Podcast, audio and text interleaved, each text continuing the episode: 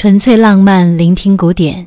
在上期节目当中，我们和大家分享了小提琴女神安妮·索菲·穆特演绎的 D 大调小提琴协奏曲第三乐章。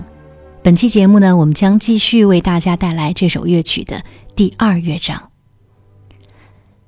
女神穆特曾经这样说起过贝多芬的这部作品：贝多芬在他的小提琴协奏曲当中，为小提琴创造出了全新的音乐语言。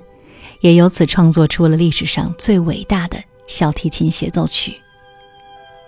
D 大调小提琴协奏曲的第二乐章和我们上期听到的第三乐章是非常不同的。微弱的弦乐声营造出了非常静谧祥和的氛围，小提琴独奏缓缓深情地演奏出贝多芬内心最柔软、最敏感的部分。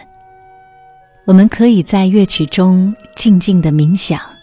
感受充满诗意的远方。